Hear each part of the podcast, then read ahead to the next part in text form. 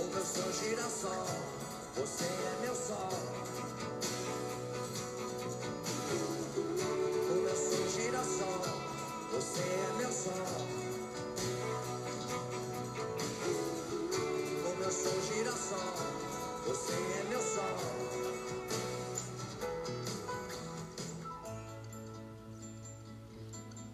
Bom dia, comunidade Gol New. Olá, olá você, ao vivo aqui no Clubhouse. Bom dia também, pessoal do Spotify. Boa tarde, boa noite. e vamos que vamos.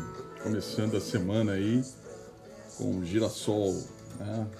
ou Em Busca do Girassol com o Ira, um clássico do, do rock paulista. vamos que vamos. Hoje tem uma, uma série de, de notícias e artigos assim muito interessantes. Aliás, um deles aqui, ou dois deles, né, é particularmente super bacana. Eu dei uma, uma, uma lida atenta nesse final de semana. É, 10 fatores pró, né, 10 argumentos pró é, criptos e um outro artigo que fala dos 10 argumentos contra. Né? E a gente gosta de crescer com essas com essas contradições aqui, né? Nossa comunidade é sempre um, um espaço generoso aí ao, ao contraditório. E então daqui a pouquinho já vou já vou comentar aqui é, sobre esses esses dois artigos. E se você está ao vivo aqui também pode entrar com a gente no no, no Clubhouse, pode é, dar sua opinião, trazer um pouco de, de luz aí para nós sobre essas questões que nós buscamos endereçar, né? Uh, ativos de conhecimento que possam nos ajudar a tomar melhores decisões digitais, ativos de informação, artigos relevantes, né? É, que possam nos ajudar aí a buscar esse, essa encontrar soluções para as contradições de conectar o mundo, né? Para unir governança, ética, tecnologia, compliance e todas essas cositas mais aí. Pois bem, vamos começando aqui, vou dar um, um, giro rápido e daqui a pouquinho eu falo desses dois artigos muito interessantes de cripto, 10 argumentos a favor e 10 contra uh, bitcoins e criptos, etc. Mas acho que vale o giro aqui uh, a respeito, por exemplo, no eixo de capital accounting, teve uma notícia aí da sexta-feira que foi o XPAC, né? o, o, o SPAC, o fundo de cheque em branco da XP, buscando aí Opa, deixa eu deixar o Ir aqui em stand-by, daqui a pouco ele volta. Isso, muito obrigado, seu Ira. E, e esse, esse argumento aí do. Ah, argumento não, perdão. Esse, esse fundo de cheque em branco do, da XP, ah, bastante interessante, né? E reforça os movimentos ah, na América Latina, né? E a gente tem feito aí um, até uma certa um certo track desses fundos que estão sendo criados e vamos promover inclusive uma discussão brevemente sobre a governança associada a esses fundos de cheque em branco, porque existem controvérsias aí, a gente precisa aprender um pouquinho em relação a isso. Então essa essa nota dos 200 milhões de dólares, né, que o fundo da XP, chamado XPAC, né, busca uh, na aonde está sendo buscado na bolsa de Nova York, tá? Então está aqui uh, na renaissancecapital.com saiu essa notinha e a gente está repercutindo. Você sempre recebe essa esse, essa curadoria bacana e gentil da gente aqui e de todo o time Gonil, de toda a comunidade, na verdade, todo mundo sempre me mandando em privado, e antes, pô, cita esse aqui lá que eu acho que é legal e tal, né? Então, super obrigado aí porque essa é uma curadoria de todos nós, né? Diariamente a gente se ajuda aqui mutuamente numa comunidade que já tem aí mais de 21 mil pessoas e nós somos muito lisonjeados aí de poder aprender juntos, né? Pois bem, o que mais que nós temos aqui? Uh, no eixo Poder, Governos e Move Holders, saiu uma, uma nota na Folha, né? Uh, até um diagrama muito interessante, acho que super vale a pena dar uma olhadinha nas nossas redes e também nos nossos grupos. Entra lá www.goneu.com porque tem quais são e o que querem as big tech chinesas. Se eu não me engano, o Marcelo Venturi que está aqui uh, foi o cara que compartilhou isso nos grupos, em um dos grupos, e a gente está repercutindo aqui também. Se eu não me engano, a Kika também é, compartilhou lá no grupo. Aliás, by the way, entrou aí agora a Kika. É, ela compartilhou no grupo da missão China, né? Nós estaremos indo para a China em outubro de 22, se Deus quiser, e se essa pandemia toda permitir, iremos com um ano e meio de atraso, mas iremos. Uh, pois bem, uh, o que mais que temos aqui? Ainda no eixo poder, governo, os movie holders, saiu também no, os 50, uma lista, né, um infográfico que nós repercutimos nos grupos, dos 50 maiores influenciadores das redes sociais. E ali as críticas e comentários também que rolaram aí nesse final de semana foi, puxa, mas cadê filósofos, né? Cadê uh, advogados? Cadê lideranças é, além de simplesmente uh, pessoas de, de música, de esportes, né? Então é interessante perceber que a gente não tem, né, grandes nomes assim, a exceção acho que Barack Obama, se não me engano, como influenciadores globais das redes sociais nessa lista dos 50 maiores. E esse infográfico também uh, a gente tem uh, nas, nossas, nas nossas redes e nos nossos grupos. Então entra lá, segue a gente que você vai conseguir receber. Uh, no eixo de legal, transparência e ética, nós tivemos um, um, outro, um outro artigo muito interessante. Eu achei sensacional do MIT é quase que pitoresco, assim, saindo um pouco da, da, da linha tradicional do, do MIT, mas é, dizendo assim, guia da Big Tech para falar sobre ética da inteligência artificial. E aí ele relaciona 50 palavras, digamos assim, 50 uh, termos, né? Uh, que normalmente elas usam para aliviar um pouco a barra sobre, ou quando estiver sendo perguntada sobre as questões de ética da inteligência artificial.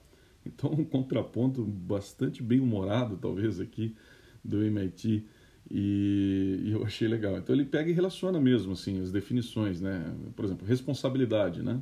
Responsabilidade no dicionário das, das Big Techs, quando se fala de, uh, da ética e da inteligência artificial, é o ato de responsabilizar outra pessoa pelas consequências quando o seu sistema de inteligência artificial falha. então, muito interessante. Tem aqui, inclusive, é, é, até a própria a definição de, de governança aqui, ó, é, é taxativo, né? na, na visão dos, dos, das big techs, é, inteligência artificial e ética, a definição de governança é burocracia, simplesmente assim, né? E aí por aí vai, tem 50 termos, né? Bastante, bastante legal dar uma olhadinha nesse artigo também vai estar à disposição aí da gente uh, nos nossos grupos. Seguindo, daqui a pouquinho eu vou falar e mergulhar um pouquinho no, nos 10 fatores pró e 10 fatores contra, que são bem interessantes, mas se alguém está aqui ao vivo no Clubhouse e quiser é, compartilhar, comentar essas é, notícias e conteúdos que eu estou circulando aqui ou outras, por favor, né? Levanta a mão, fica à vontade aí. É, somos community. E seguindo, é, bom, teve a questão também que repercutiu, não é exatamente uma treta que a gente endereça, mas eu gostei de uma provocação que rolou nos nossos grupos sobre a, a notícia do STF, né? Mandar o governo devolver às empresas o imposto cobrado a partir de 2017 lá, a treta de ICMS versus IPI e tal, essa coisa toda. E o fato que nos nossos grupos eh, rolou uma, uma provocação aí a respeito de, puxa, como é que a gente fica, né, diante de os boards, as decisões é, voltadas a isso e tal, né? Então acho que vale também dar uma olhadinha nesta matéria, é, porque realmente tem um impacto aí generalizado, né, em todas, principalmente nas grandes empresas brasileiras e tal, a respeito desse dessa decisão aí desse final de semana. Uh, no eixo de riscos, estratégias e trends, a gente teve uh, um material bem legal sobre, uh, acho que saiu no MIT também, sobre o risco digital na era da internet das coisas, né? Ou seja, dá conta um pouco da amplitude que nós teremos. Se, se o risco cibernético hoje já é um desafio uh, para as grandes empresas e tido aí como um dos principais realmente eh, desafios aí, né? Uh, quando nós estamos uh, elevando ele à condição de uso, né, as tecnologias em condição de uso de, de serem investíveis, de serem uh, colocadas em qualquer tipo de dispositivo e, e super hiper conectadas, né, essa ampliação ah, é, é, ainda maior do risco, né, do risco cibernético. Então vale dar uma olhadinha também. Esse é do comecinho de maio, mas repercutiu nos nossos grupos e eu acho legal a gente também dar uma olhadinha nesse artigo. Tá? saiu uh, o ranking né, da Startup sobre os investimentos aí de 2021, atualizado agora, né? O Geraldo faz um trabalho incrível lá da Startup. Logo, logo vamos trazer ele aqui para conversar com a gente, né? Um grande amigo. E ali tem todas as rodadas feitas, as startups, quais são os valores investidos, quem foi o investidor e também sempre uma, uma um link ali de é, saiba mais e tal, né? e mês a mês, assim, bastante legal ali o trabalho, inclusive gráfico do pessoal do Startup, do Geraldo, mandando bem demais. Muito bom, meu querido. Uh, no eixo de Go New Boards, a gente tem uma matéria bem legal da Harvard Business Review sobre você está pronto para servir em um conselho, em um board? E ele fala, a, a matéria fala de cinco tipos de inteligência, né? Uh, nós falamos de quatro arquétipos lá no C2I a respeito dos, dos conselheiros de inovação, né, certificados, e aqui talvez esse material possa também nos enriquecer e complementar de alguma forma. Nos cinco tipos de inteligência da Harvard tem um, né, o, a inteligência financeira. Né? Uh, você pode falar em números, não apenas em palavras, né?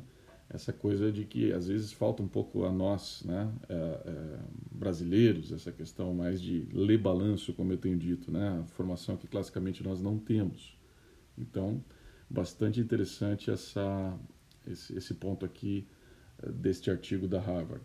É, ponto 2 né, das, das características, ou vamos dizer assim, das, das inteligências, é, ser estratégico. Né? Uh, ser fluente em finanças é uma coisa, né? Você pode então traduzi-los em estratégia e vice-versa? A pergunta aqui, muito legal, né? É, em nossa pesquisa identificamos quatro maneiras diferentes pelas quais os, dire os diretores dos boards têm incentivado as empresas a compreender, articular e medir o valor sustentável. Um, a economia de capital, mercados financeiros. Dois, a experiência, proposições de valor para funcionários e clientes.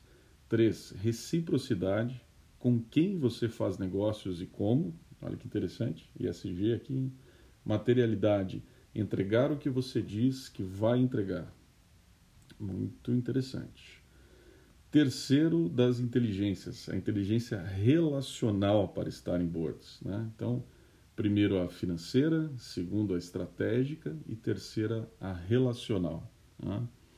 Ah, aqui abre aspas, ah, uma grande equipe junta todos de diferentes nacionalidades, diferentes lugares do mundo, diferentes origens, trabalhando como uma unidade de pessoas juntas e gostando disso. Né?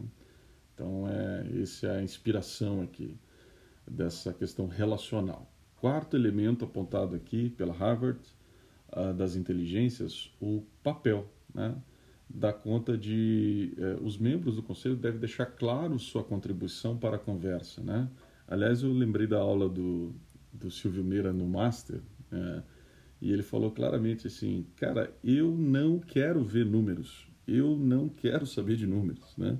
E isso é o cara que foi presidente do Banco Central que está do, do, meu lado sentado na, na no board. Então, é bem interessante esse quarto, você deixar muito claro né, o papel e tal. E o quinto, cultural, né? É, a, o exemplo aqui que, abre aspas, é criar um ambiente onde os executivos se sintam dispostos a serem francos, admitir que algo não está indo tão bem e buscar o conselho e orientação do board sobre como consertar. Né? Então, promover esse, esse ambiente é, cultural e tal, é bem interessante. O artigo ele vai além, né? E ele diz assim, ó, como é que constrói essas habilidades, né? Bem interessante. Acho que até temos que colocar como referências do C2I esse, esse artigo aqui. É, bom, algumas maneiras de, de, de começar então, né? Para esses cinco tipos de inteligência. Primeiro, no financeiro, né? Se você ainda não fez, assuma responsabilidades por seu próprio PL. Observe cuidadosamente como ativos, investimentos e alavancagens se combinam para impulsionar os fluxos de caixa livre e ouça online as chamadas de lucros. Né?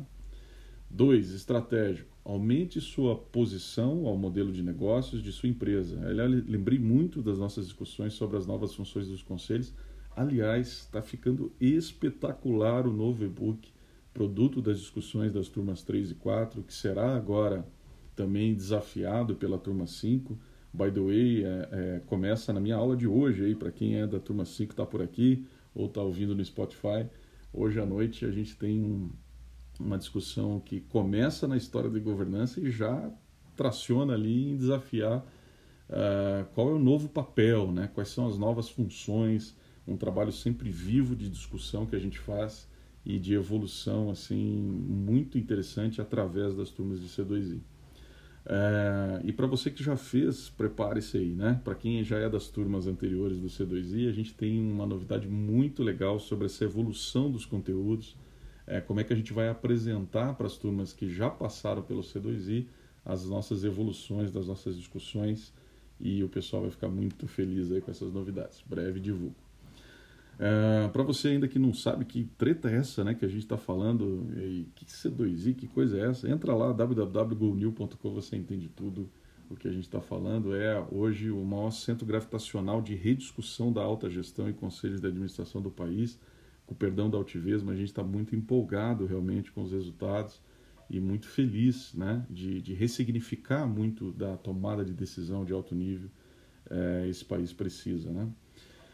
Voltando aqui, maneiras de começar né, a construir essa inteligência, essas habilidades. Eu falei do financeiro, falei do estratégico, de aumentar a exposição ao modelo de negócios, isso está lá no nosso e-book das funções de conselho do ponto de vista relacional, né? busque oportunidades de falar e apresentar ao seu conselho e buscar oportunidades potenciais de tomada de decisão é, a respeito de, das, das, das, funções internas ou externas dos negócios. Né?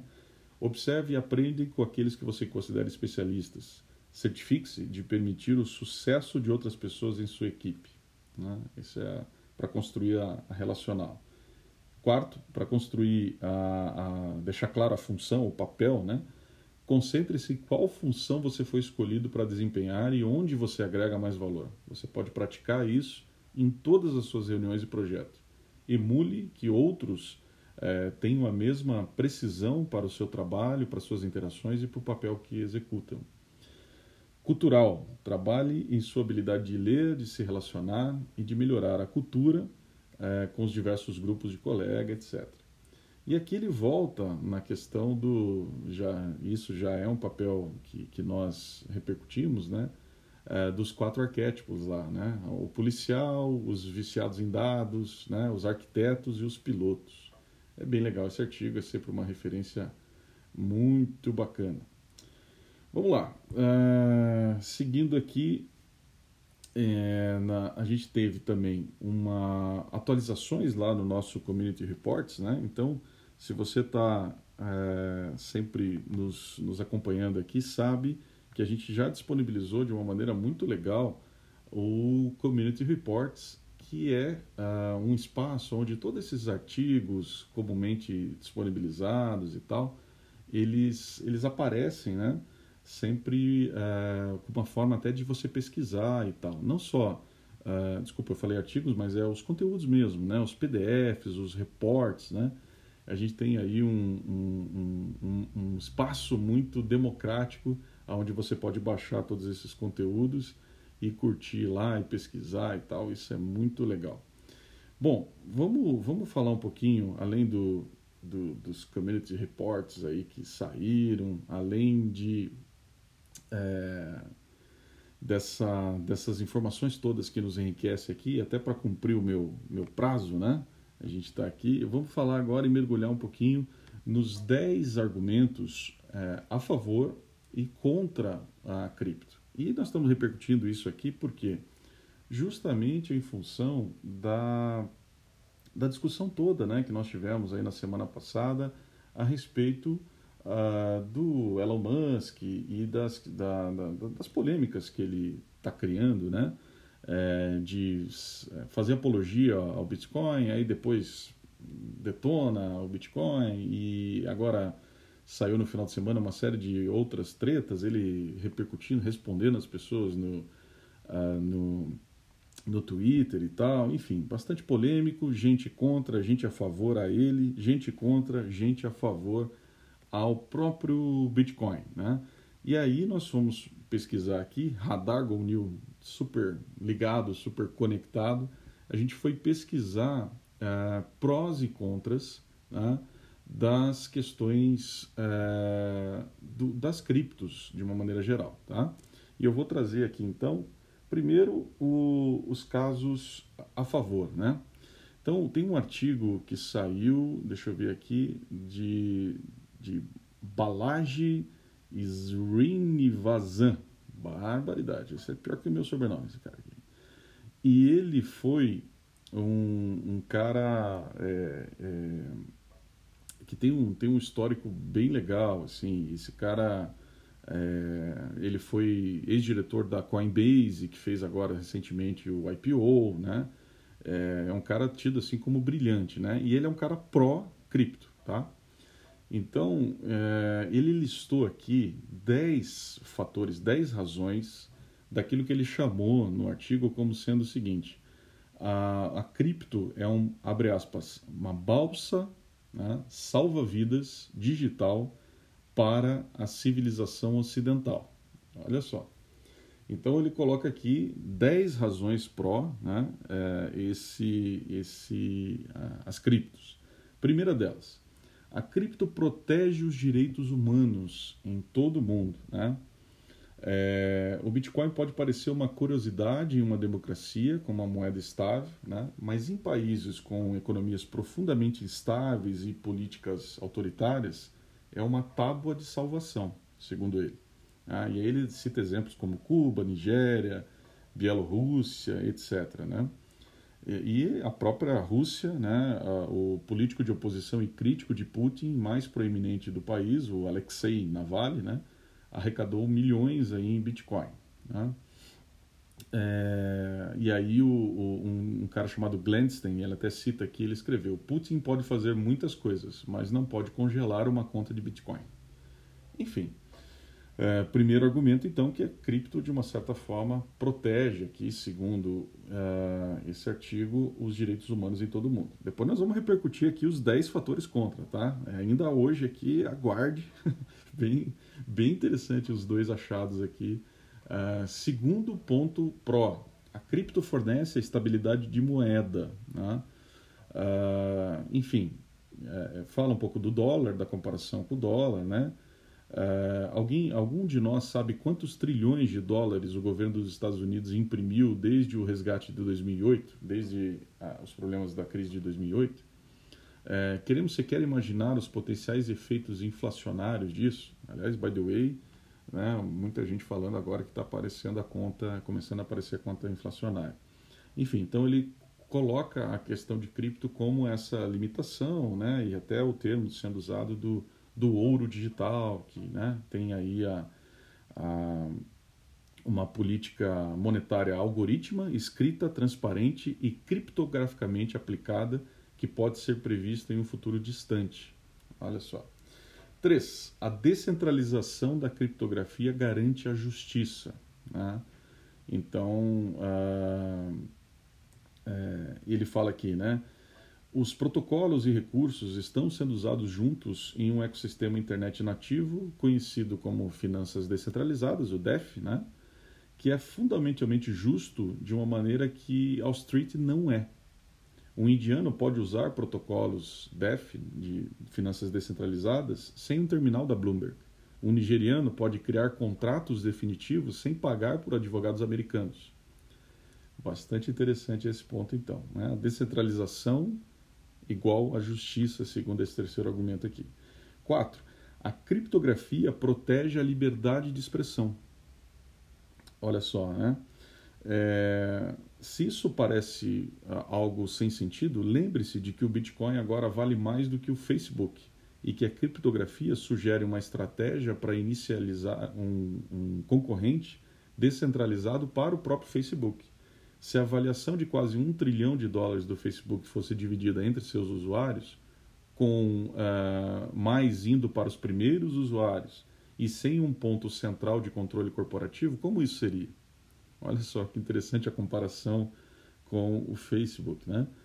Por mais rebuscado que possa parecer, é exatamente a dinâmica que essas novas redes criptográficas eh, estão perseguindo. Muito legal essa comparação. 5. A criptografia protege a propriedade privada. Né? Enfim, aí ele fala um pouco da quarta emenda, que podemos rastrear, mas não é bem assim e tal, né? A quarta emenda americana e tal. É, sem dúvida podemos imaginar abusos, mas quando as abordagens legislativas falham, apenas algo inflexivelmente com princípios pode trazer de volta o espírito da quarta emenda.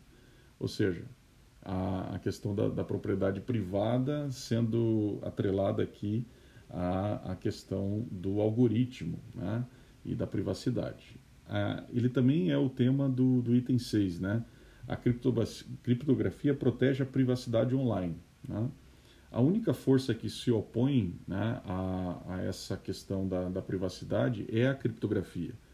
Ela não é sinônimo né, de, de, de absoluta é, é, privacidade, assim como o software não é sinônimo de internet. Mas, assim como a internet era uma plataforma altamente monetizável para o software, a criptografia está se revelando um aplicativo é, altamente monetizável também.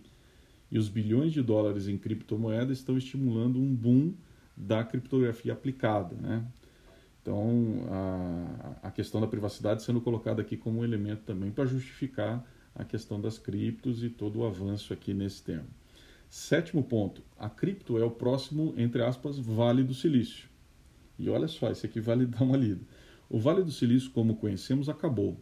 São Francisco passou de capital do boom tecnológico para o pós-apocalíptico pós-apocalíptico Westland, né, com empresas de falha, ataques violentos e, e tecnólogos deixando tão rápido quanto a nuvem é, os carrega.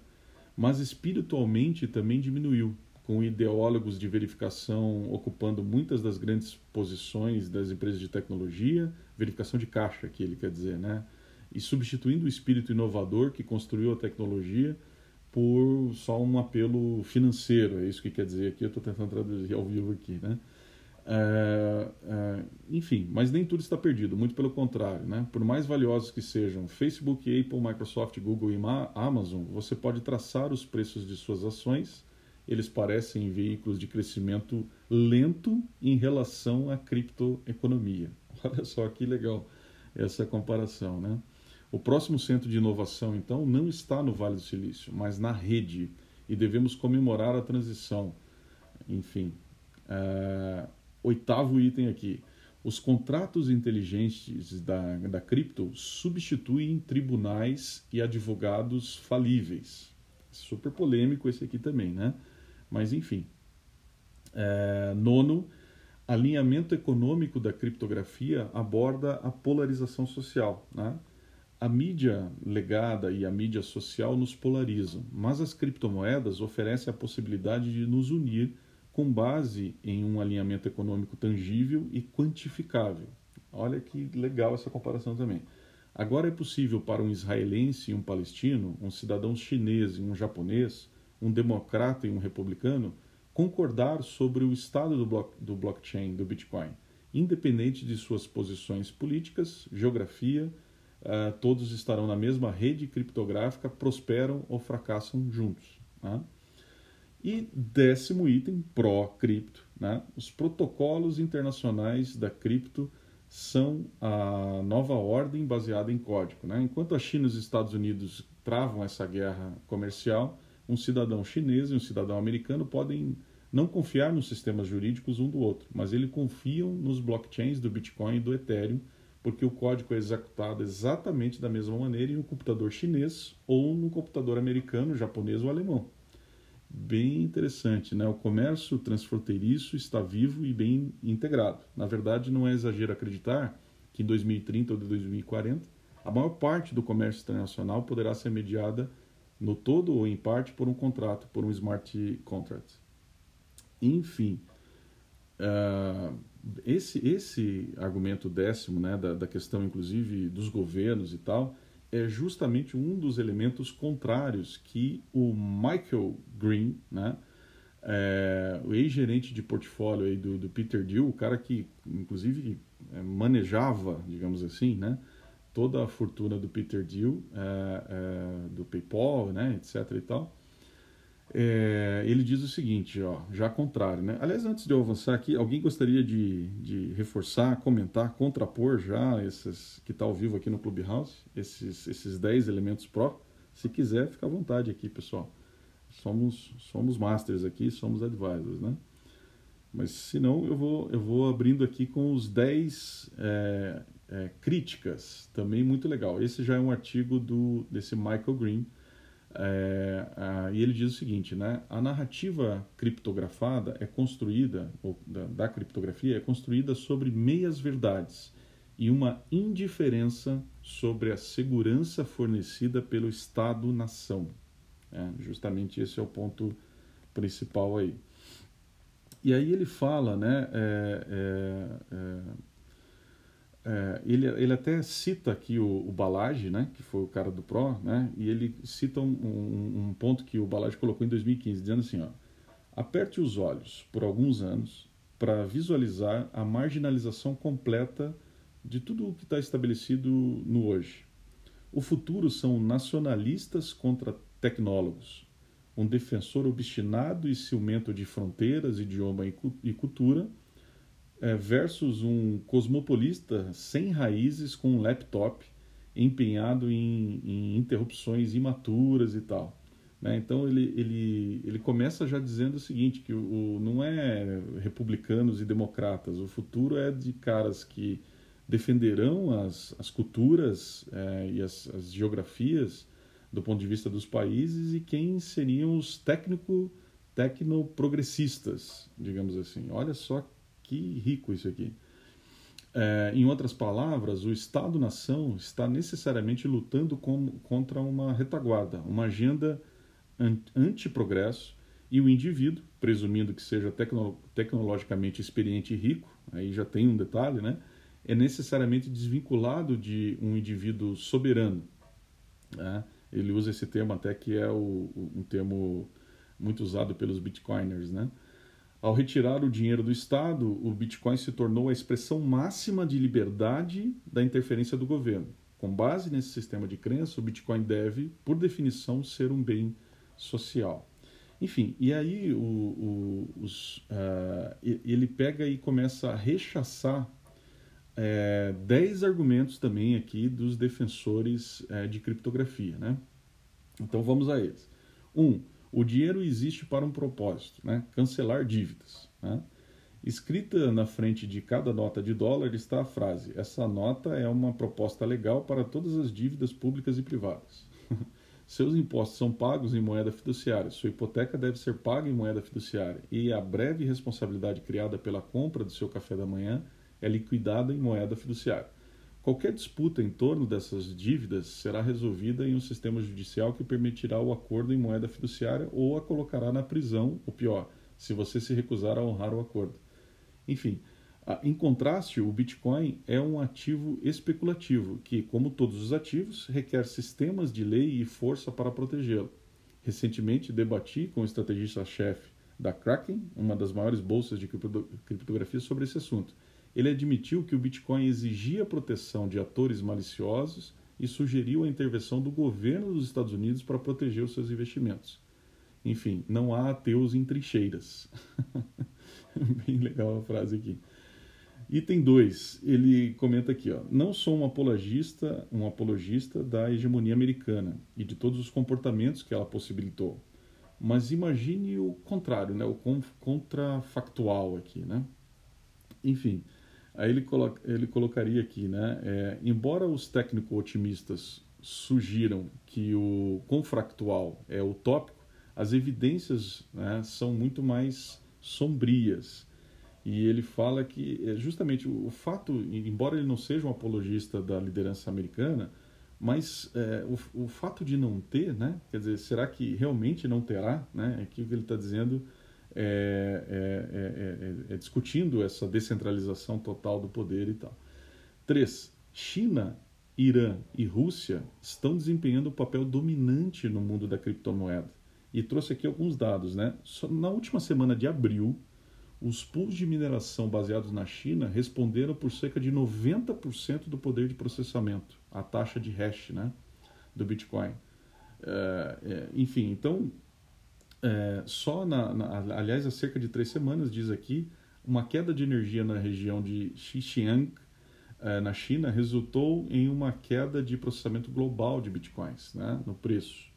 Enfim, é, é, então, a, a question, o questionamento é por que, que, justamente esses países, China, Irã e Rússia, estão concentrando é, tamanho poder de processamento? Né?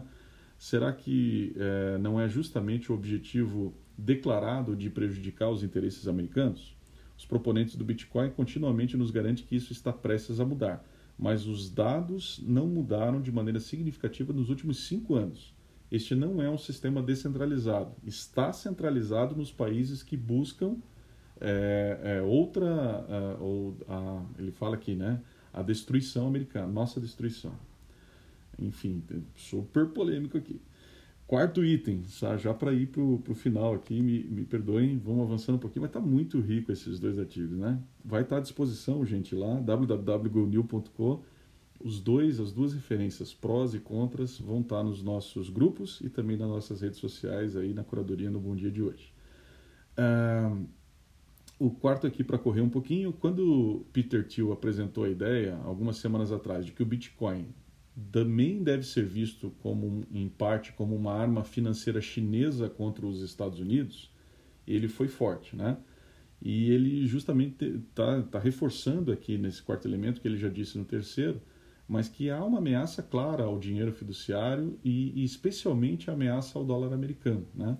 Como a China tem banido a propriedade e uso doméstico do Bitcoin, enquanto domina a produção do Bitcoin e encoraja a especulação estrangeira no ativo, este parece um caminho razoável é, de afronta realmente.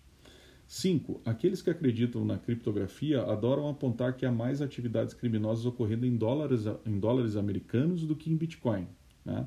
E ele refuta isso dizendo, mas é claro, né, é, é, há mais é, dólares americanos ainda é, circulando como referência de moeda global. Né? Agora, o que ele coloca aqui é que muitos pró-Bitcoin omitem é que cerca de 40% das transações cripto são usadas em atividades ilícitas, dados que ele está colocando aqui no artigo, né? Eu não, não cita referências, tá? É, Embora estatísticas né, sejam regularmente relatadas, esses dados misturam volumes de criptografia, é, enfim, mas reconhecidamente manipulados, né, é, e fala que é, é uma atividade econômica final é, para uso indevido, 40%. É, Achei forte aqui, mas ok, vamos entender um pouquinho se tem outras referências sobre isso. Item 6. A mineração de bitcoins consome muita energia. Bom, esse a gente repercutiu aqui nos últimos tempos, né?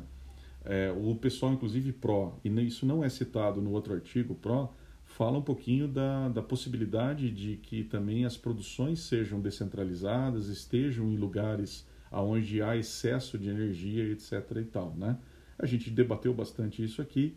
Esse é um dos pontos que ele, que ele toca, inclusive ele cita agora o próprio Elon, né? Que que comprou e agora é, é, é, apontou o contrário aí a, a questão do, do, do, da eficiência energética por trás do Bitcoin e tal. É, enfim. Uh, sétimo, o marketing do Bitcoin é projetado para enganar. Olha só, afirmação aqui, né? Com uma recusa expressa de relatar qualquer coisa negativa. Né? Uma estratégia frequentemente usada, por exemplo, no caso da WeWork. Olha só. E aí ele tem razão, né? É, sempre que se levanta alguma coisa é, contra tal, já vem todo mundo e, e rechaça isso, né? Então, por isso que a gente aqui, Gonil, esse espaço super plural aqui para a gente ir construindo o nosso conhecimento, né? Através desse espaço generoso ao contraditório, prós e contras. Aliás, time Go New, esses dois artigos vamos super fazer aí um Go New Map com esses prós e contras, assim, que eu acho que vai, vai ajudar muito a gente disseminar esse tipo de informação. Oitavo, só porque o preço de algo está subindo não significa que ele tem um valor subjacente, né? É, e, e, aí ele traz o Dogecoin, né? Como a, a, última sensação da cripto, até saiu nesse final de semana, o Elon é, dizendo que está virando desenvolvedor, né? Entre aspas, né? Tá, tá buscando melhorar a, a, o, todo o, o processamento, né? A eficiência, inclusive energética disso que era um meme, né? E virou uma moeda, né? Então, enfim, e ele mesmo já admitiu, né? Até semana passada a gente repercutiu aqui no, que a entrevista dele lá no Saturday, Saturday Night Live, que é uma confusão esse Dogecoin, né? Enfim. Nono para ir fechando, Enquanto defendem um futuro utópico, os proponentes do Bitcoin adotam os métodos comprovados de explorar o medo da sociedade para impulsionar a adoção. Então, olha só, é, usando esse, esse fator da escassez ou de você vai ficar de fora, né? O medo de ficar de fora aí é, para justificar a, a, a, compra e a disseminação do uso. E 10, a mentira final é a mais importante. Bitcoin é imparável. Há mais de um ano, alguns tecnólogos talentosos propuseram um mecanismo pelo qual um ator estatal poderia desativar a rede Bitcoin a um custo incrivelmente baixo.